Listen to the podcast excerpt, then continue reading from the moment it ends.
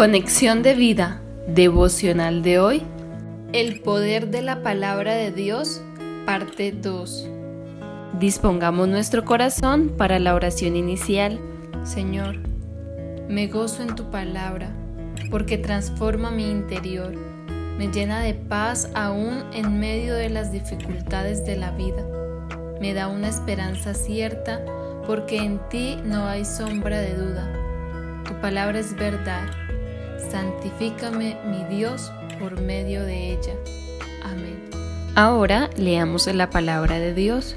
Segunda de Timoteo capítulo 3 versículos del 16 al 17.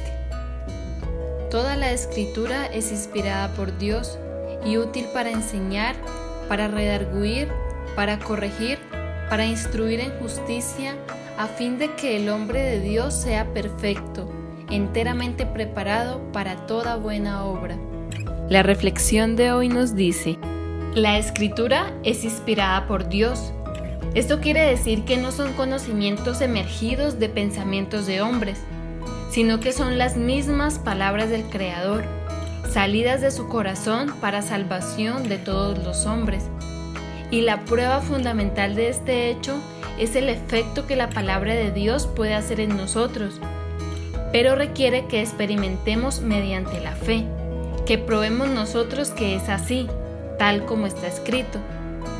Por ejemplo, Dios ha escrito en su palabra que, de modo que si alguno está en Cristo, nueva criatura es, las cosas viejas pasaron, he aquí todas son hechas nuevas.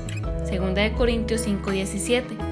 Entonces, significa que si hemos aceptado a Cristo en nuestro corazón, Hemos sido liberados de la culpa y ya no tenemos por qué vivir en condenación.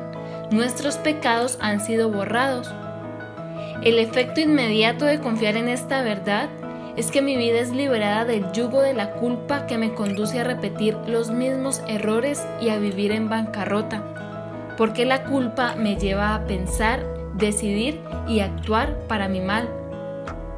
Asimismo, Muchas verdades de la escritura se han registrado para que conociéndolas no vivamos más en la esclavitud de nuestros sentidos y falsas percepciones que nos llevan al dolor y al fracaso. Como dice la escritura, pero estas se han escrito para que creáis que Jesús es el Cristo, el Hijo de Dios, y para que creyendo tengáis vida en su nombre.